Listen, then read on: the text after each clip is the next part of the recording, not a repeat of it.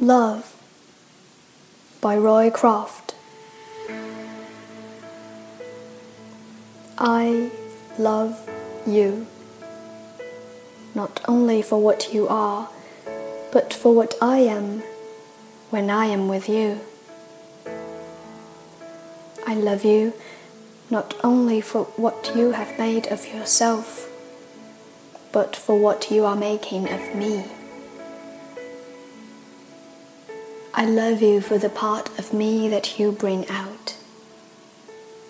I love you for putting your hand into my heaped up heart and passing over all the foolish, weak things that you can't help dimly seeing there, and for drawing out into the light all the beautiful lines that no one else had looked quite far enough to find.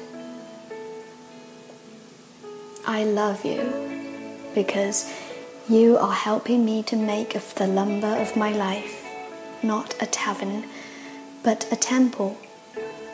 Out of the works of my everyday, not a reproach, but a song.